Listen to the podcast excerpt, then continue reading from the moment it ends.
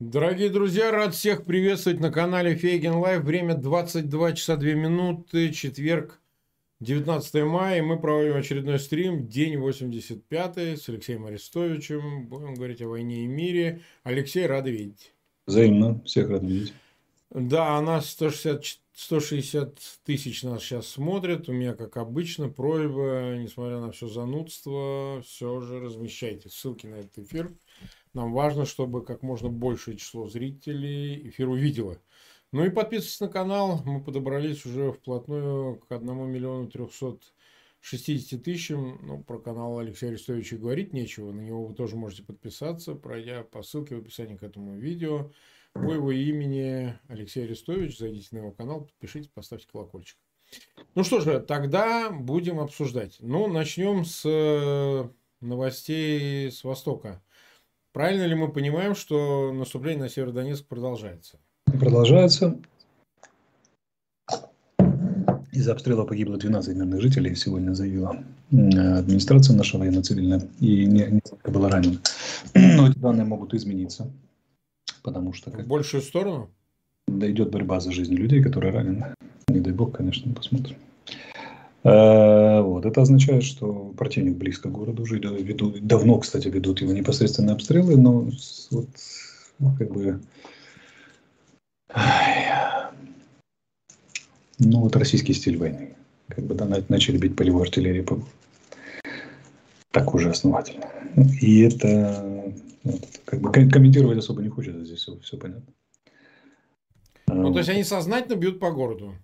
Ну, сознательно, конечно, бьют по городу, как положено. Как ну, понимая, что попадает в мирное население, в гражданское. Я знаю, что пострадает мирное население. Да, история повторяется. Это способ запугивания? Что это, вот, на твой взгляд? Ну, это стиль, стиль войны. То есть, они, безусловно, пытаются бить по военным целям, но тут вопрос такой, что типа, а, а если мирные? Да и хрен с ними. Вот очень простой выбор. Украинские вооруженные силы, когда надо, когда стоит вопрос бить по мирным или нет, всегда идут в отказ, всегда предпочитают упускать жирную военную цель, но никогда не бить по мирным жителям.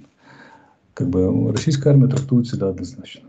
Как бы, ну, есть возможность поразить противника, бьем по, по мирным целям. А иногда бьют прямо по мирным целям.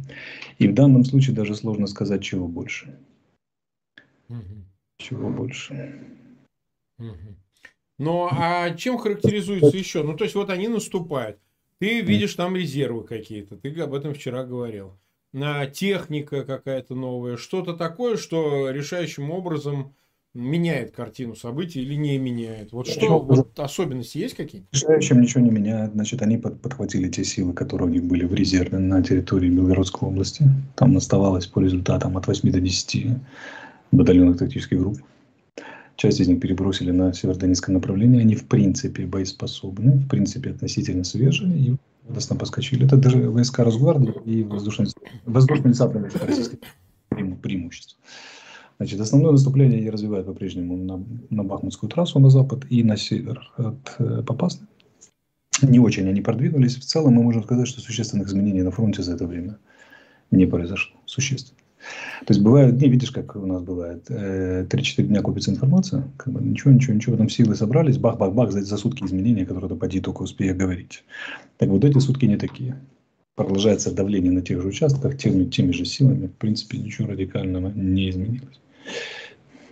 Ну, давай вот посмотрим карту. У нас опять есть карта для зрителей, для наглядности. В принципе, она не новая, она такая, как я говорю, по глобусу, потому что ничего там не видно. Это опять все тот же институт войны. Вот э, мы пытаемся, это от 18 еще вчерашняя карта, ну, на вечер, время вечер, от 18 мая. Вот э, на ней видно голубым закрашены места деоккупации и наступления, ну, контрнаступательных действий вооруженных сил Украины. Вот нас очень сильно интересует вот это тыл изюмского направления удара э, вооруженных сил России. Насколько, ну, на направление на Купянск, я так понимаю, да? Да. А, какова интенсивность продвижения там по отношению к интенсивности продвижения, а, вот, скажем, от Изюма, например? Ну, ну, скажем так, ну, я же вынужден быть максимально далеко. Ну, попробуй, ну, извернись. Ну, вот на, простите, на, там есть движение. Давайте, буду максимально деликатно. Второе, это движение угрожает, потому что Купинск – это основная узловая станция, передовые пункты управления, тыловая база российской группировки, ну, наступающей от Изюма, там железные дороги, там автосистема автомобильных ну, дорог. Я видел, понятно. кстати, эту железку. Важная история, поэтому они от Валу их сразу концентрировали там войска и шли. И с самого начала замысел был захватить Купинск, что они сделали. Не сразу, но чуть попозже. Так вот, и любое движение туда украинских вооруженных сил подвешивает изюмскую группировку на очень тонко-тонкой ниточке. Об этом можно говорить, потому что это все понимают. В первую очередь понимает российское командование и, конечно же, понимает украинское, которое, судя по вот этой карте, наверное, не знаю точно, может быть, даже и двигается. Вот, вот использовал все, все, все возможные запобычные предохранители использовал, ставил. Вопрос качества этого движения, успех этого движения. Вопрос открытый. Но сам факт, что там несколько дней назад имело место быть выдающееся военное достижение. Какое? Украинские войска форсировали там речку, водную преграду, которую я лично думал, что форсировать быстро не удастся. И, в принципе, я ожидал, что наши, в принципе, застрянут там. Ну, потому что могла повториться зеркальная ситуация с попыткой Северский Донецк. Да, да, да, да, э, этой самой, как и форсировать в районе Белогоровки. Однако наши войска неведомые, неизвестным путем сумели это сделать. И сумели переправиться на тот берег. И вот это движение стало опасным. Российские войска перебросили туда, кстати, усиление, потому что танковый, около танкового батальона, но это все как бы ну, такая история. Пока не очень успешная, потому что, если смотреть на эту карту, но синий язычок немножко подвинулся. Ну, ну мы видим, что да, какое движение есть, да. Сложно судить. Это, в, принципе... Э, в километраже это сколько вообще? Да, ну, сложно сказать. Значит, ну, бег, бег какой? Э, это опасное движение. Если оно реально будет развиваться, то э, может стать войскам под изюмом очень грустно. Поэтому, с другой стороны, там опасность, это довольно близко к российской территории. У россиян еще есть резервы российской армии. Ну, конечно, для того, чтобы воспринять. Хотя это непросто. Могу сказать, на чем они попали. Когда это движение обозначилось, подстегиваемые старшим начальникам российские командиры на местности сначала а, боялись, доложить, боялись поверить, потом боялись проверить, потом боялись доложить, и за это время как раз мы и проскакали там на мягких лапах, значит, проскакали в направлении. Посмотрим. Интрига, конечно, большая. Хочется впасть в, как это, в радостные прогнозы, но я ну, соберу мужество в кулак и промолчу пока. Не буду ничего говорить. Лучше говорить потом Лучше сделать и сказать, чем не сделать. Вот в данном случае тут два принципа не навреди. И лучше сначала сделаем, потом скажем. Но движение есть, и оно крайне интересно. Это, наверное, самое интересное движение в этом районе. Здесь абсолютно верно подбит. Ну да, мы просто смотрим на карту.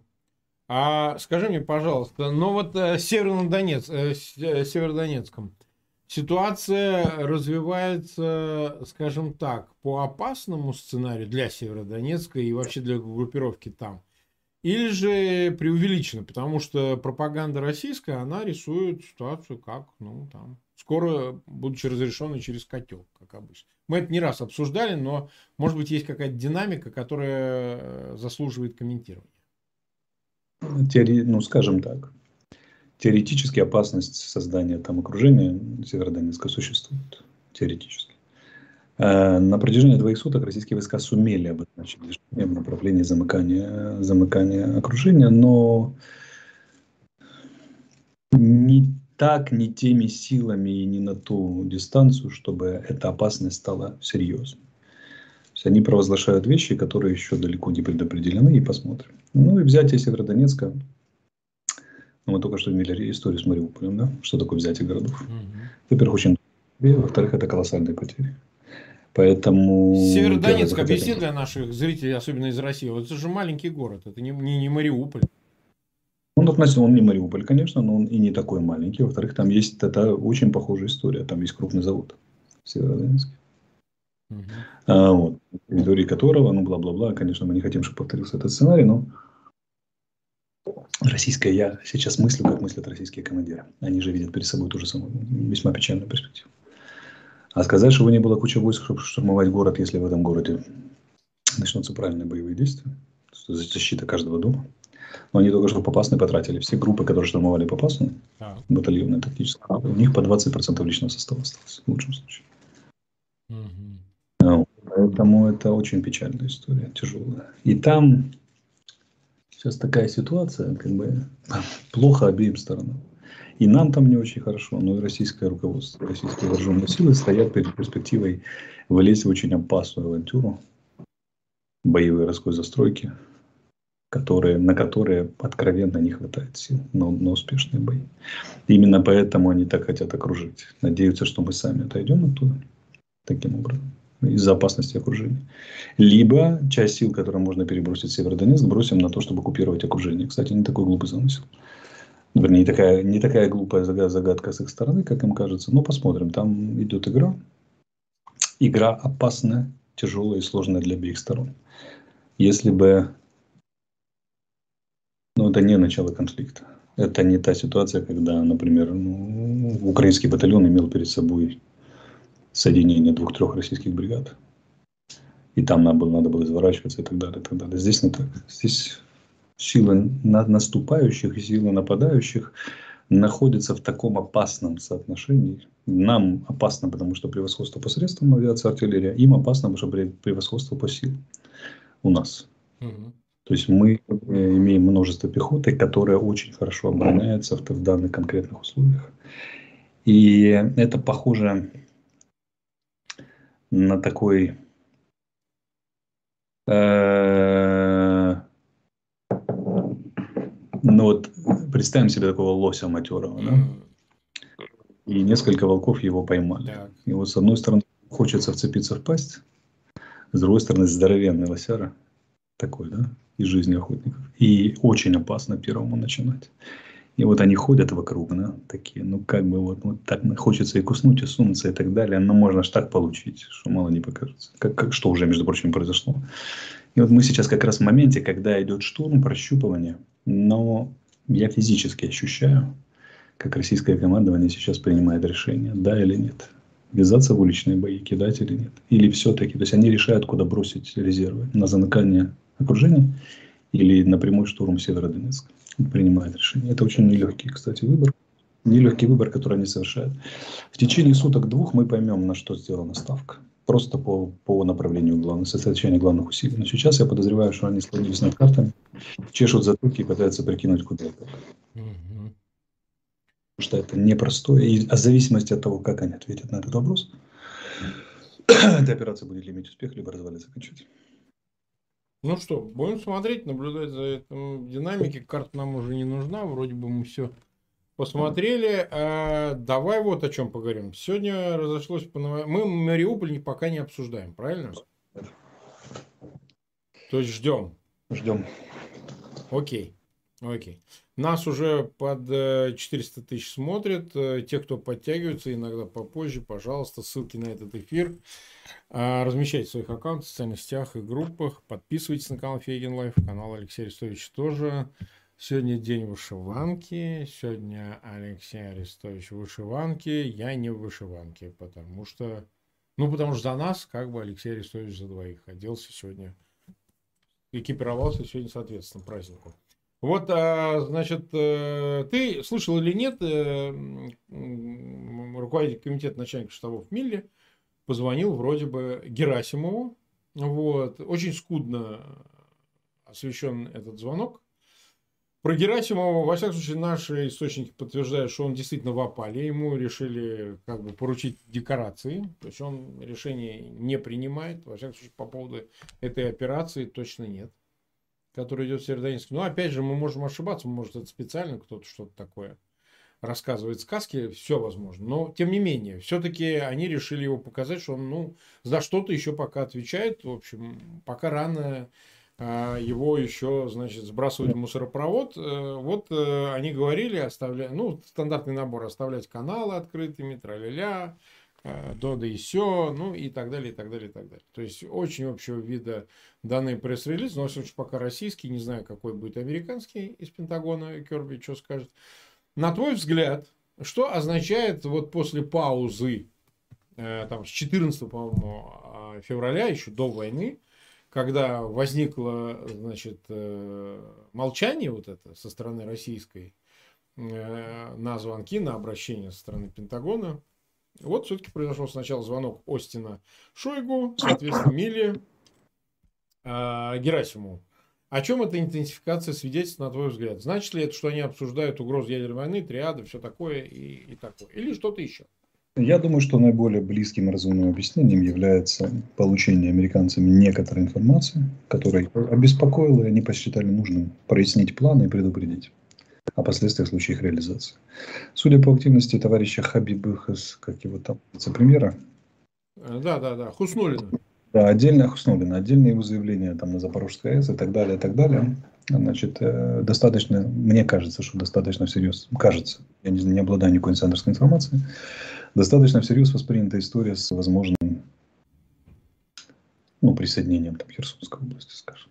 Ну, Кто? а как военные могут, э, там, американские, как-то вовлекаться в это? Могут обрисовать последствия в этой связи. То есть, предоставление самолетов там Украине. Например, да, давай ну, грубее. Словно могут сказать так. Вот смотри, мы думали всего лишь передать 200 тысяч танков. К примеру. К примеру. А передадим 780 тысяч, если вы так плохо себя поведете. 780 тысяч танков? Я там условно говорю, да. А, а то это я отвечаю за миллиарды нерожденных детей, которые смотрят наши эфиры. Я специально так говорю, чтобы это нельзя было расхватать на цитаты и вставить. Аристотель сказал, да. что было танковое ну, передача. Кстати, резонно, резонно. Так не работает. А, вот. К примеру, оно вот так вот. Там, мы, мы не думали передавать вот такие системы вооружения, а вот если вы объявите, передадим. И вы столкнетесь с лицом определенных последствий. Вот наиболее правдоподобной версии, повторяюсь, мне неизвестна никакая конкретная информация, мне кажется вот это. Что вполне вы угрозу восприняли как реальную. Вполне. Это не значит, что это так. И посчитали нужным предупредить о последствиях. Ну а ты думаешь, она будет воспринята, эта угроза? Они как-то на это отреагируют? Конечно, они не могут не реагировать на такие вещи. Это же председатель комитета Объединенного комитета начальников штабов Соединенных армии Соединенных Штатов. Ну, равный, на, равный генштабу, руководитель генштаба. Равный генштабу, но он сильнее раз в 500, чем... Ну, силы да, силу структуры американских вооруженных сил, там она иная. А, это очень сложная история. Манкировать такими людьми, не воспринимать их всерьез и как бы, не слушать их предостережений. Но они это же делали перед началом военного конфликта. Да, но тогда же была иллюзия. Тогда и риторика была соответствующая. Что нам Рябков говорил? Папа, забирайте манатки. А что мы, что мы слышали за эти сутки? Э, то Медведя, по-моему, я сейчас не помню, уже высказался, у меня такие суетливые сутки были, бурные. Значит, э, не особо смотрел в новости, но кто-то там заявил, снова повторил, что наша задача не допустить Третьей мировой. Правильно? Российская Захарова начала говорить, что мы никогда не угрожали ядерным оружием. Значит, из российской дипломатии кто-то там сказал, что мы вообще готовы к переговорам. Угу. Такое заявление. Да мы к переговорам готовы. Чего же вы так вот сразу так и так далее. Причем вынуждена была реагировать наша сторона, потому что сказали, что ну, мы тоже готовы, Михаил Подоляк высказался, но мы готовы, когда услышим какой-то конкретный конструктив. И мне кажется, что эти заявления миролюбивые, может быть, недвусмысленным образом связаны со звонком Милли. И перед этим звонком Почему-то мне так кажется. Это мое предположение. Ну, а Михаил Подоляк что-нибудь рассказывает? Может, он больше знает? Миша, конечно, рассказывает, но чего-то там немножко. Ну, ничуть не больше, чем сообщается в открытых источниках. Да, мы, конечно, хотели что-нибудь побольше бы узнать, например. Ну, ладно. Хорошо, в другой раз. А, мы два 20 минут в эфире, почти, да, 19 минут в эфире, 425 тысяч, уже подтянулись те, кто всегда запаздывают. Спасибо, что нашли такой способ.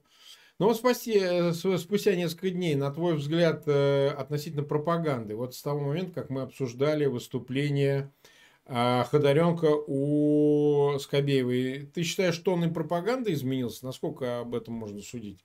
Или ты настолько не следишь и не можешь определить, что действительно они там отыгрывают что-то? Ну, мы можем сказать, что этот тренд не изменился, который мы обсуждали. По-прежнему идет явное смягчение риторики. Даже, я бы сказал, пауза взята некоторая на то, чтобы ее поменять. И позволили говорить таким людям, как Одаренок. Причем им с ним говорят, не перебивая, позволяя ему высказать идею. Не все так однозначно. Не все так. Ну, вот, ну, смотри, Пентагон уточнил, что войдет новый пакет помощи Украине, одобренный сегодня Байденом. Это десятый пакет. Да, и 40 миллиардов прокомментирую. Все-таки да, и 40, проголосовали, во-первых, 40 миллиардов, да, преодолели вето. Интрига с тем, что сенатор полный проголосует, преодолена. Там носили некоторые поправки, но вот теперь как бы есть решение. Десятый пакет – это 18 гаубиц 155 мм, 18 тактических машин неких, да, 36 радаров, полевое оборудование, запчасти. В общем, про простыми словами, нам передают дивизион гаубичный. 155 миллиметров со, всей, со всей техникой в этом пакете. Э, что не может не радовать. Это серьезный аргумент. Mm-hmm. Ну, вот, а ставка на артиллерию, я вижу, идет. То есть э, а сейчас все барьеры сняты, все преодолено для того, чтобы начать поставки, ну, после производства этих вооружений американским ВПК э, в Украину. Я правильно это понимаю? Да, расстелили красную дорожку для помощи американского ВПК Украине. То есть э, ленд-лиз, голосование за ленд-лиз и за эту помощь. Это, ну, ленд-лиз был подписан, президент подписал, а голосование за военную помощь выделяет уже средства, которые будут реализованы, в том числе через этот ленд-лиз. Значит, ну вот Кириенко сделал сегодня ряд забавных заяв, да. заяв который заменил э, Козака. Значит, коротко цитаты звучат так. Россия сегодня воюет не с Украиной. Против нас воюет Объединенный Запад просто на территории Украины и, к сожалению, руками украинцев. Значит, рамка понятна. Мы воюем с Объединенным Западом. Соответственно, если мы проиграем, мы проиграем Западу. А это не так обидно, как проиграть Украине. Ну, это разумеется. Второй момент. Жители Донбасса самостоятельно, самостоятельно определяют свою судьбу, и у них будет такая возможность. Намек на что? На референдум. Третье. Исторические территории Донбасса будут полностью освобождены. Заявлены политические цели операции. Донецк, Луганск. Российские регионы возьмут шефство над территориями ДНР и ЛНР. Но здесь, здесь косплеит, во-первых, отношения Украины с другими странами, то есть каждым российским регионам, российским городам э, дают города, которые должны восстановить на территории так называемых ЛНР, ДНР. Э, вот, и как это, история с шефством выглядит практически зеркально, да. Но здесь главное не это. Главное, что здесь не написано и не заявлено. О том, что они декларируют присоединение этих территорий к России. Херсон вообще не упомянут. Теперь мы видим, что два российских чиновника высокого уровня транслируют противоположный сигнал. А, а они маневрируют, они маневрируют. Они не просто маневрируют, они изучают реакцию. Mm-hmm. Изучают реакцию, смотрят, как будет реакция украинской стороны, с западных сторон и так далее. Вообще, сейчас надо сказать такую историю, мы об этом уже говорили, что для Кремля основной фокус сместился сейчас, э, его усилий не, даже не на поле боя. Это крайне, крайне важно. Они пытаются прощупать Запад на предмет э, торга Минска третьего, о котором мы тоже говорили. Некого соглашения, которое позволит зафиксировать их декларативные результаты, по крайней мере, границы Херсонского, вернее, Донецкого. Ну да, на момент, на момент. На момент, да. И дальше, типа, ну давайте замиримся, примем это как факт, это же давно было известно, давно было понятно, и так далее, и так далее. Вот. Но сегодня же наш президент сделал несколько очень серьезных заявлений, и не только президент. Он, во-первых, сказал, что обращался к украинским студентам и сказал, что победа в войне будет стоить десятки тысяч жизней украинцев. А он, э, как это, и одновременно сказал, что мы готовы доводить до конца. До конца. Не Бензя заявляет у нас, что по поводу продовольственного кризиса, возможно, российский представитель ООН всячески уклоняется от сотрудничества по безопасному выходу судов из Черного моря. Россия может с 1 августа и до конца года предложить на экспорт 25 миллионов тоннов тонн зерна через Новороссийск. И глобальный продовольственный кризис начался гораздо ранее конфликта в России. Тоже история размывания вины.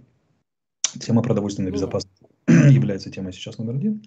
Байден лично сказал, что они найдут способ вывести украинское зерно, а я не знаю, знают наши зрители нет, но Украина и Россия, Российская Федерация являются главными конкурентами по зерну в мире.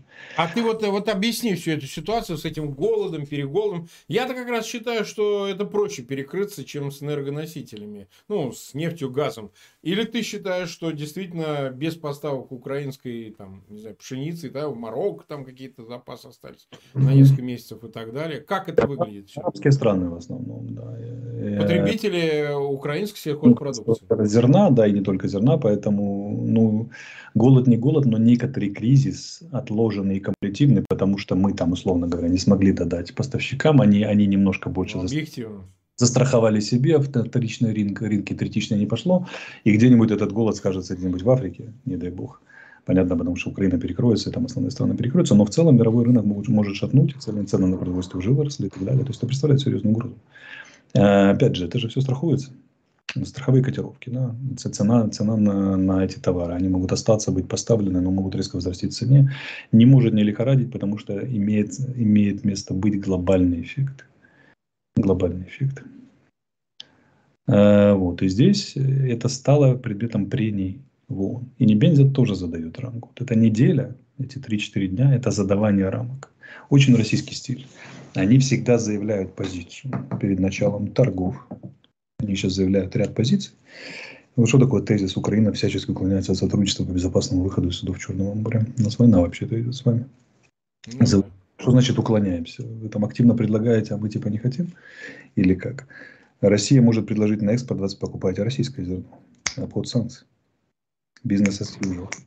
И глобальный продовольственный кризис начался гораздо раньше, то есть мы не виноваты.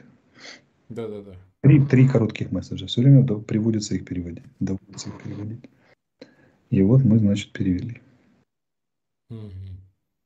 Но это насколько неразрешимая ситуация, потому что ну, вряд ли появится возможность у Украины свою сельхозпродукцию морем. Э, Просто сегодня еще одно заявление, день заявления. Вот я сейчас по ним и думаю, мы анализируем. И нам главнокомандующий силами НАТО в Европе генерал Кристофер Коволь, он сказал по поводу вывоза продовольствия, возможного из э, блокированно-украинских портов, звучит так. Члены НАТО сами вольны принимать решения о применении своих флотон в Черном море по этому вопросу.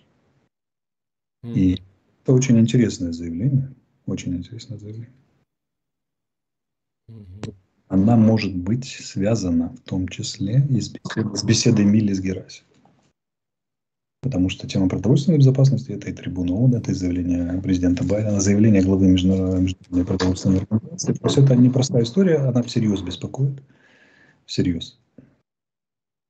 Да. Тем, еще одно заявление. Рейтер сегодня заявляет со ссылкой на официальных лиц США что США работают на организации поставок в Украину противокорабельных ракет большой дальности для снятия, снятия блокады Черного моря как такового. Тоже такая история. Потому что главной военно-морской базой и вообще морской базой осталась Одесса. На траверзе и остров Змеиный. Там активность российских кораблей, там минирование. Мины вылавливают оторвавшиеся аж в Босфоре, не только на пляжах Одессы. Это все представляет серьезную опасность для судоходства, в том числе для государств, которые не вовлечены, но являются государствами Турция, Румыния. Болгария, все страны, которые ходят по морю и пользуются. И вот пошел ряд заявлений, которые обозначают позиции сторон перед принятием какого-то решения. Какого? Угу. Если будет поставлен всерьез вопрос о деблокаде украинских портов и вывозе оттуда продовольствия, это означает непосредственное вовлечение сил НАТО в деблокаду Черного моря. А означает изменение стратегической рамки конфликта.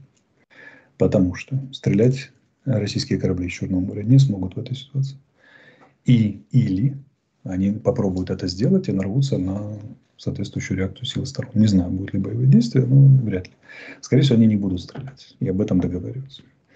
А, например, о вооруженном нейтралитете и сопровождении э, судов с зерном и с другой сельскохозяйственной продукцией под, под конвоем стран Почему нет?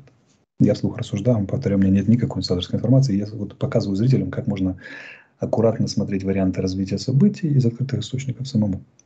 Такое ми- минимальное обучение идет. Второй момент – это то, что э, российские бомбардировщики не смогут заходить в акваторию Черного моря и запускать оттуда крылатые ракеты. Тем бить по Одессе станет практически невозможно. Это означает рамка. Любой конфликт отбрасывает тень. Вот, сначала российская тень наброшена аж до Приднестровья, аж до Молдовы. Если там появятся корабли НАТО, которые начнут вывозить, и будет проводиться операция по, вывозу, операция по вывозу зерна, то тень отбросится ну, очень хорошо, аж до Крыма доставят. Потому что это будет соответствующее разведывательное обеспечение, боевое прикрытие, авиация будет прикрывать натовская и так далее, и так далее. И возможно, возможно, сам факт наличия такой активности, комплексной операции, которую будет проводить НАТО, покажет горячим головам в Кремле и не очень горячим перспективу дальнейшей эскалации в Украине. Что mm-hmm. первое, НАТО не боится, второе, участвует, третье, НАТО готово участвовать дальше. В любом случае, это будет очень сильный аргумент в отношении вообще перспектив развития этого конфликта. Возможно, под это будет договариваться о каком-то там частном создании зон безопасности в Черном море. Mm. Чтобы не лезли, были линии разграничения и так далее, и так далее. И это все, ну, принципиальное изменение рамки конфликта. Вот вполне, ее вполне могли обсуждать. Вполне. Вот ты сказал о том, что ну, в контексте вот двух последних тем, э, касающихся э, Херсона, вот этих переговоров э, между Милли и Герасимовым, и вот здесь в связи с возможной реакцией, в том числе стран НАТО, на вот эту ситуацию с искусственным искусственным нарушением поставок и, возможно, голодом там, в Африке, в частности, и так далее, и возможности широкого спектра реакции со стороны НАТО и так далее. Вот возвращаясь к поставкам вооружений, видишь ли ты перспективу того, что вот по этому ленд сегодня утвержденному, ну, как бы этих 40-миллиардному бюджету, все-таки может дойти до новых видов вооружений. Ты сказал, там и Патриот, там и так далее. А, а, это не ты, это у меня в предыдущем эфире было. Вот вопрос о самолетах встал, и его как-то остро обсуждают ну, о военных истребителях и, там, может быть, не знаю, вертолетах там, и так далее. Насколько велика вероятность, что НАТО все-таки сподобится, ну, прежде всего, Соединенные Штаты и какие-то боевые машины предоставят. Не обязательно МИГи, ну, пусть МИГи, у тех, у кого они остаются из числа стран НАТО в Европе, а может быть и какие-то современные собственного производства машины. Что ты думаешь? Ну, давай сначала. Только что в Пентагоне заявили, что пока не передавали Украине противокорабельные ракеты и не, не одобряли таких поставок, это реакция на заявление Рейтers, которое мы цитировали, нужно было. Как мы видим, существует сложная дискуссия.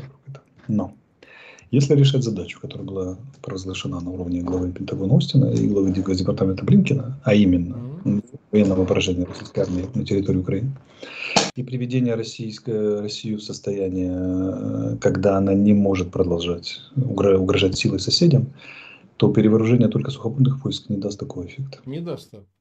Нужно комплексное перевооружение вооруженных сил Украины. Комплексное. Оно может занять месяцы и даже годы, но в противном случае эту удачу, задачу не, удается, не удастся решить. А я не слышал, чтобы американцы когда-нибудь объявили, а потом через месяц сменили они так не делают. Они очень тщательно взвешивают.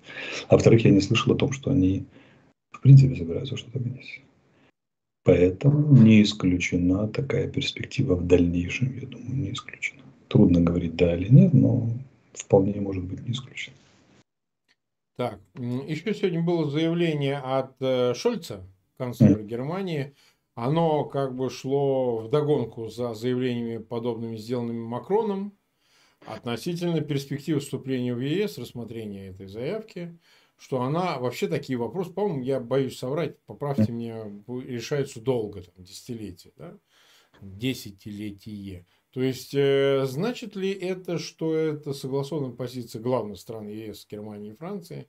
Ну, в общем, тормознуть э, заявку, э, насколько возможно, вступление в ЕС Украины? Или это параллельный процесс относительно Москвы, которая пытается сейчас вот это педалировать кампанию, не надо ее унижать, Россию и так далее, и вытекающее все. Здесь может быть два варианта. Первый – это когда, скажем так, э, дают, создают пространство для диалога, а диалог начался в том или ином варианте, судя по звонкам.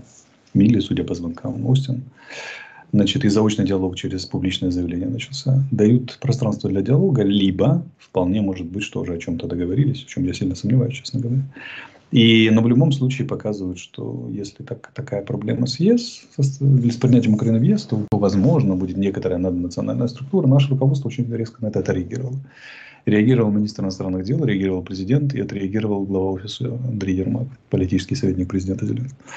Так вот, он сказал, что они все сказали, что мы не примем суррогат. Это наша позиция. Суррогат Евросоюза не, не будет принят Украиной. Мы не за это воюем.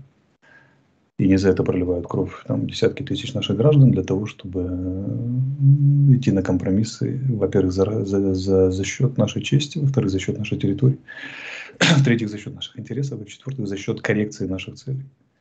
Мы не пойдем на это. Поэтому эта конструкция, или она для диалога предложена, или она реально существующая уже, как, как некоторая часть негласных договоренностей Украины, принята не будет, а значит не будет реализована. Не с нашим участием. Да, разумно, разумно. Ну, как бы, да, здесь э, на весах взвешивалось либо НАТО, либо ЕС. Как только соглашаешься на ЕС вместо НАТО, не получаешь ни того, ни другого. В Лиссабонском договоре, в Лиссабонском договоре эм, существует, э, а, ЕС, создание ЕС, существует пункт, который гласит, э, что страны оказывают друг другу военную поддержку. Это, конечно, не пятая статья, но, в принципе, ну, да, предполагает военную активность, поэтому там, как это, можно заволноваться. Хорошо. Э, последний вопрос. Э, Сейчас, да? Подожди. Должен сказать, смотрите, какие тектонические силы пришли в мире в движение. Вот сегодня глава МЗ, МИДа Китая, Ван И, говорит, что Китай предлагает процесс расширения БРИКС. Я напоминаю, что это? Это союз неких государств, такой про прото, в котором Бразилия, Россия, Индия, КНР и ЮАР наиболее развивающиеся экономики с комплексным развитием. А, и это же продолжает тезис главы КНР Си Цзиньпиня о том, что страны БРИКС должны содействовать стабильности международных отношений, противостоять гегемонизму, политике Сирии, блоковому противостоянию, бла-бла-бла-бла-бла. А в это время глава МИД Британии Элизабет Трасс говорит о том, что новый мировой порядок видит из сети прочных партнерских отношений НАТО, пять глаз, АУКУС, то есть это союз э, Тихоокеанский, стран Азии и так далее, и так далее. И по сути это означает, что война в Украине запустила целое движение – Страны формируют блоки, страны формируют коалиции, страки, страны предлагают разные варианты подхода к организации миропорядка. За всем этим стоит очень простая констатация, что старого миропорядка больше нет. Это справедливо, да. Ну, рано или поздно все равно должен был рухнуть. Не, порабо- не работает, не, не, не да, и вот сейчас начнут искать ее форму. Мы, я говорил, мне вот с самого начала этот конфликт наш напоминает э, такой вихрь, который начинает раскручиваться и за, за, закручивать все больше и больше пространства. В конце концов, он поменяет все мировое мироустройство. Потому что он подводит итоги несостоятельности предыдущего мирового самоустройства, которое не смогло предотвратить континентальную войну, большую в 21 веке, с угрозами ядерными, бла-бла-бла. И, значит, должны, должны, она должна меняться. Как, на какую, но в любом случае мы можем делать ручкой Ялтинской системы, Потсдамской системы, Вашингтонской системы, консенсусу и так далее, и так далее. И так далее. Угу. Но опять ну же, что вот же, сегодня да. что да, война может распространиться и задеть Молдову. Ну, в общем, да, такой день, день ярких заявлений сегодня. Да, кстати, новый пакет военной помощи от Великобритании сегодня 1 миллиард и 3 миллиарда фунтов стерлингов дает нам британцы. Еще 15 миллиардов J7, J7 хочет выделить Украине на, на, на помощь. 15,8. Там, в общем, целая-целая история. Так. Ну, слушай, мы во всяком случае будем следить за тем, как это все будет развиваться. Э, и в любом случае к этим темам всем еще не раз вернемся. И я хочу зрителям в чате, которые продолжают настаивать на обсуждении тем, о которых либо мы отложили, как Мариуполь. Я еще раз напоминаю, что мы подождем когда там какая-то сложится ситуация, которую можно будет комментировать. Так? А второй вопрос касается э, выезда за границу. Мы уже обсуждали не раз и даже не два с Алексеем Арестовичем и в отношении моряков, и в отношении других групп, поэтому повторяться нет смысла, я не думаю, что позиция изменилась. Вот, она уже звучала в эфире. Поэтому... Сразу знаем об этом, сразу. Да, конечно. Поэтому здесь нет смысла э, раз за разом повторять вопросы, на которые нельзя получить э, ответы, которые вы хотите услышать. В этом нет никакого смысла. Нас смотрит почти 480 тысяч человек. Вот, мы э, 39 почти минут в эфире. Я предлагаю завтра продолжить наш разговор. Завтра пятница, день подходящий. Возможно, все из того, что мы анонсировали, оно а, случится, и у нас появится повод действительно это прокомментировать. В любом случае, у меня просьба, пожалуйста, ссылки на этот эфир размещайте в своих аккаунтах в социальных сетях и группах. Обязательно а, подписывайтесь на канал Фейгин Live, на канал Алексея Арестовича по его имени. В описании к этому видео, прямо под видео на его имя нажимайте, попадайте на его канал. Ну и ждем вас завтра в это же время в 22 часа. И напоминаю, эфиры завтра начнутся с 20 часов. Некоторые отложенные эфиры, перенесенные, завтра начнутся именно в это время. Не пропустите. Вот, масса интересного вас ожидает именно в пятницу. Алексей, спасибо огромное. Увидимся завтра. Всем спасибо. Пока. Счастливо.